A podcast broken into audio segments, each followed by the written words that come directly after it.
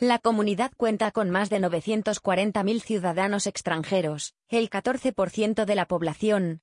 La Comunidad de Madrid cuenta con más de 940.000 ciudadanos extranjeros, que simbolizan el 14% de la población de la región, y la mayoría de ellos son mujeres, según los datos que ha recopilado UGT en su informe Desmontando Prejuicios y Estereotipos.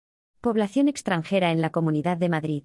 El informe ha sido presentado este viernes en la sede del sindicato por la secretaria de Servicios Sociales y Sector Público de UGT Madrid, Laura Muñoz, y la responsable del área de migraciones de UGT Confederal, Ana Corral.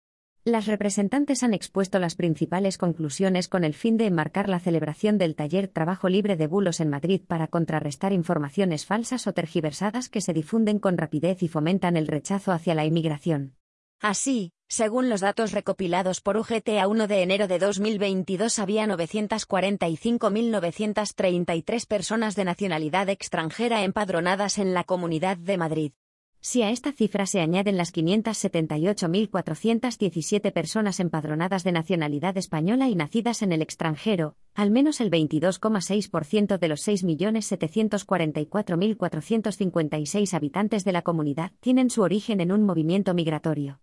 Entre los años 2009 y 2020, 1.321.615 personas accedieron a la nacionalidad española en todo el país.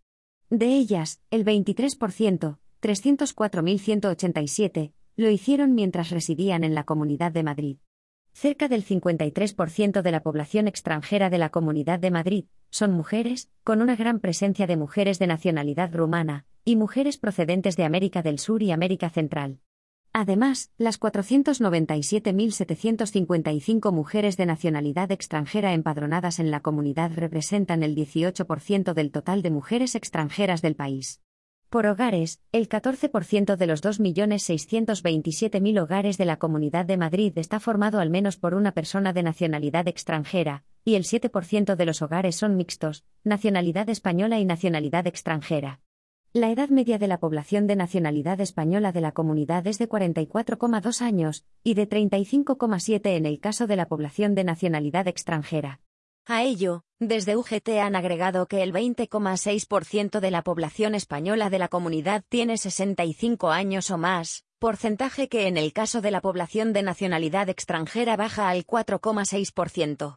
La pandemia de COVID-19 también afectó a la pérdida de población entre 2020 y 2021 en la Comunidad de Madrid debido al efecto combinado de las defunciones, la caída de los nacimientos, la migración de personas de nacionalidad española a otras comunidades autónomas y la menor entrada de migrantes procedentes del exterior.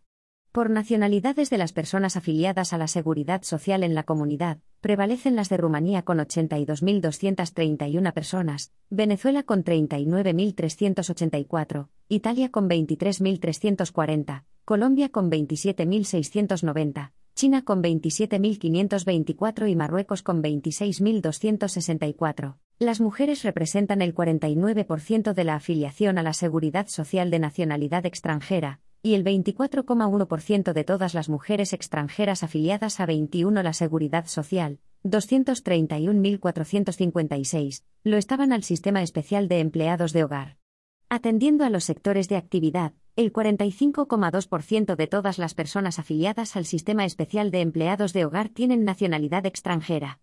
En el sector de hostelería, trabajando tanto por cuenta propia como ajena, representan el 29,3% y el 26% en el sector de la construcción. En cuanto al paro, la tasa entre los hombres extranjeros nacionales de terceros países ascendió al 16,55% en el año 2021, y supera en más de 5 puntos a la de los hombres españoles, 9,71. En el caso de las mujeres nacionales de terceros países, su tasa de paro, 18,47%, es 8 puntos superior a la tasa de paro de las mujeres de nacionalidad española, 11,3. Además, de los 24.415 titulares de rentas mínimas de la Comunidad de Madrid, 6.024 tenían nacionalidad extranjera, 24,6%. Durante la presentación del informe, la secretaria de Servicios Sociales y Sector Público de UGT Madrid ha lamentado que la extrema derecha tenga cada vez una mayor influencia para criminalizar a la población extranjera. En esta línea, la responsable del área de migraciones de UGT ha apuntado que el discurso de odio deriva a veces en conductas delictivas como agresiones o amenazas, y es algo que acaba calando a determinados núcleos de población porque se está trasladando que a algunos colectivos hay que tenerles miedo.